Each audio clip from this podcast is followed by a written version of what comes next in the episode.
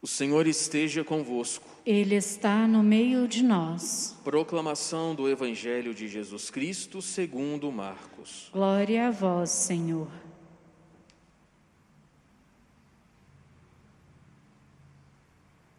Naquele tempo, Herodes tinha mandado prender João e colocá-lo acorrentado na prisão. Fez isso por causa de Herodíades mulher do seu irmão Filipe, com quem se tinha casado. João dizia a Herodes: Não te é permitido ficar com a mulher do teu irmão. Por isso Herodíades o odiava e queria matá-lo, mas não podia. Com efeito, Herodes tinha medo de João, pois sabia que ele era justo e santo e por isso o protegia. Gostava de ouvi-lo, embora ficasse embaraçado quando o escutava. Finalmente chegou o dia oportuno. Era o aniversário de Herodes.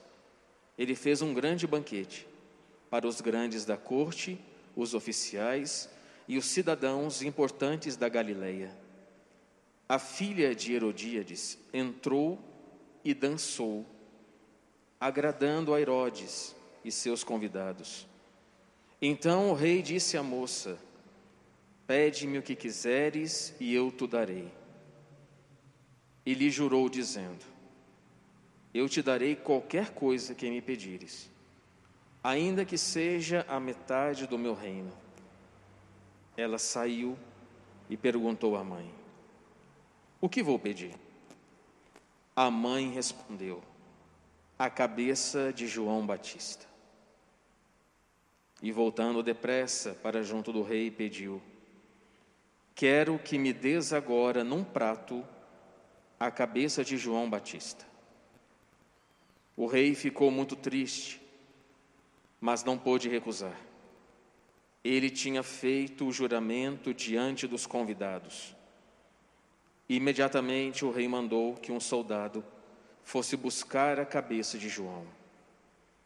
O soldado saiu, degolou-o na prisão, trouxe a cabeça num prato e a deu à moça. Ela a entregou à sua mãe. Ao saberem disso, os discípulos de João foram lá, levaram o cadáver e o sepultaram.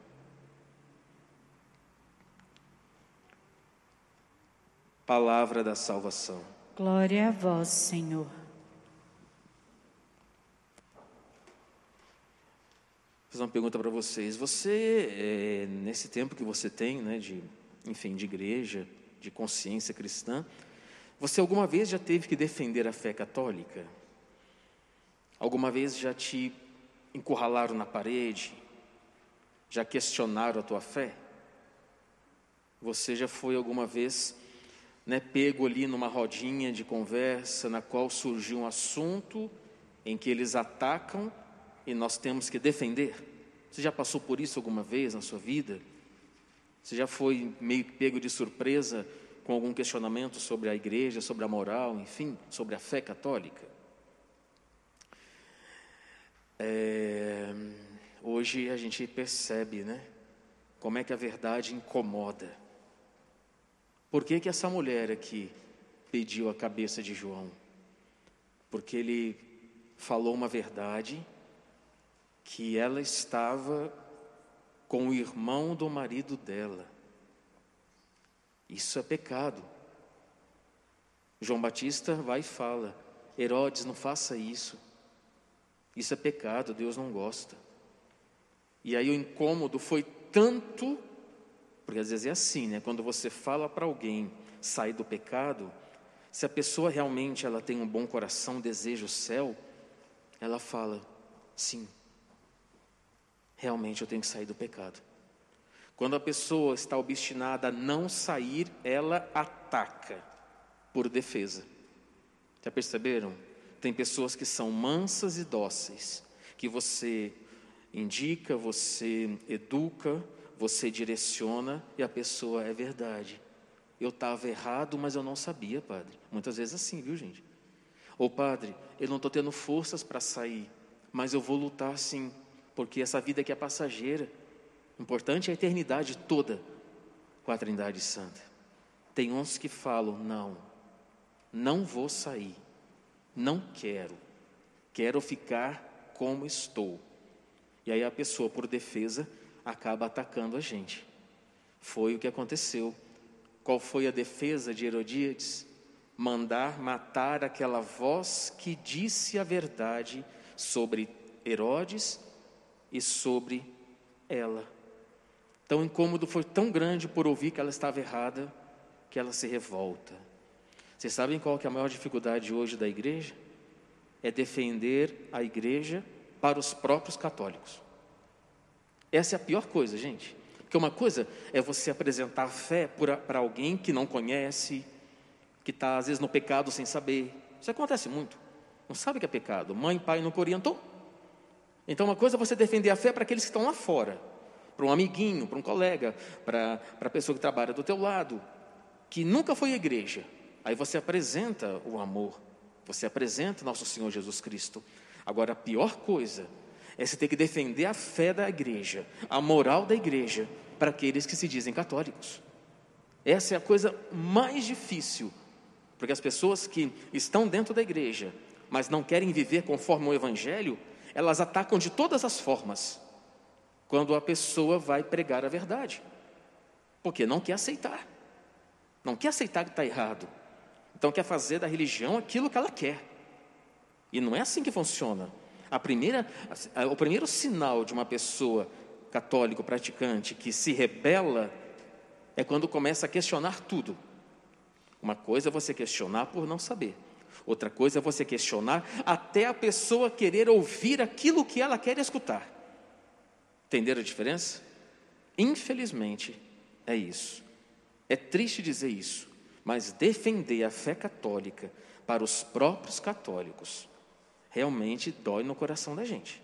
Porque, no fundo, no fundo, o que, que, o que, que a igreja precisa?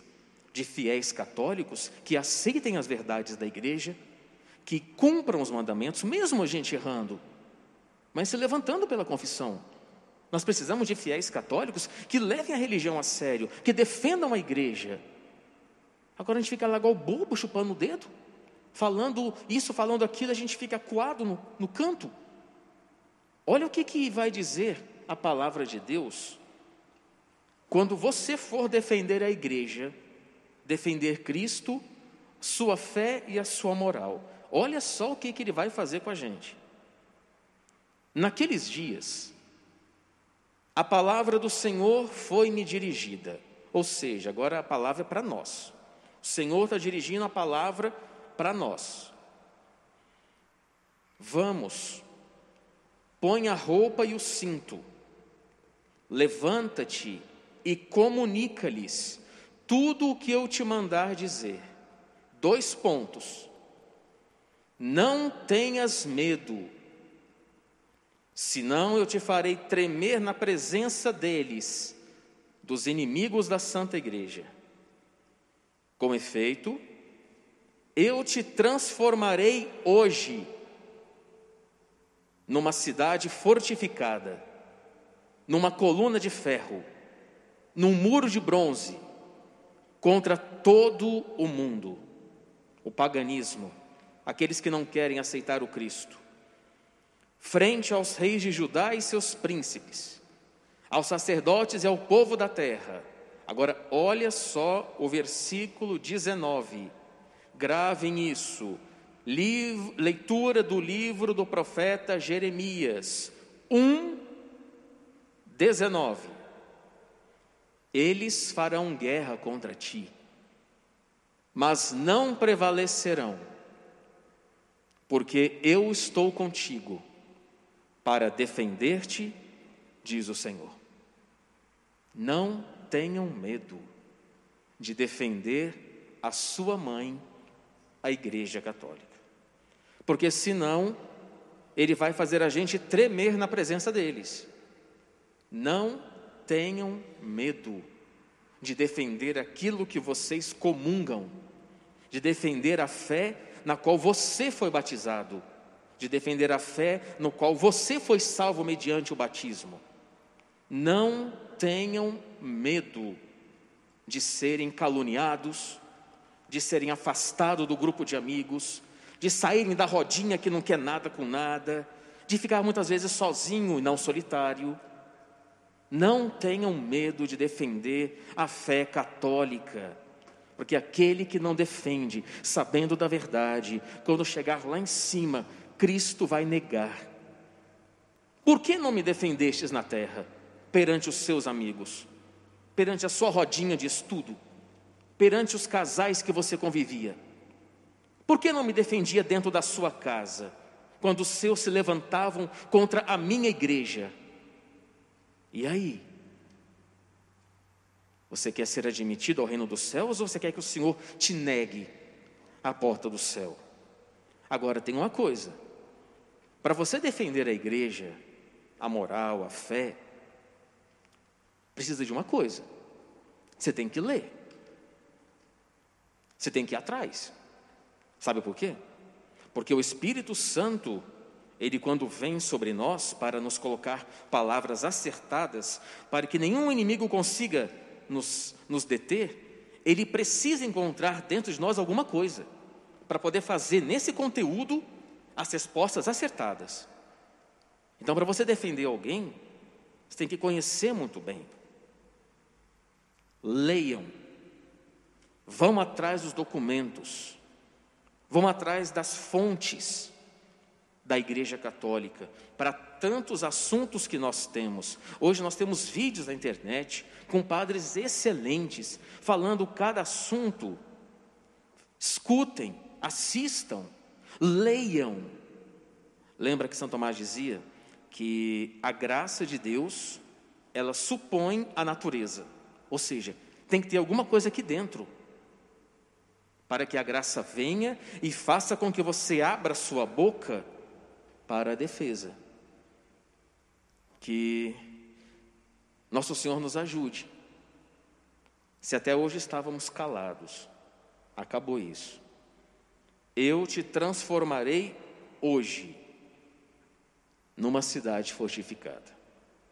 Não tenham medo de perder amizades de perder falsos amigos, de perder um grupinho que você tinha, que você ia para tudo quanto era lugar. Não tenham medo. Você está defendendo a verdade. E essa verdade é que vai te libertar.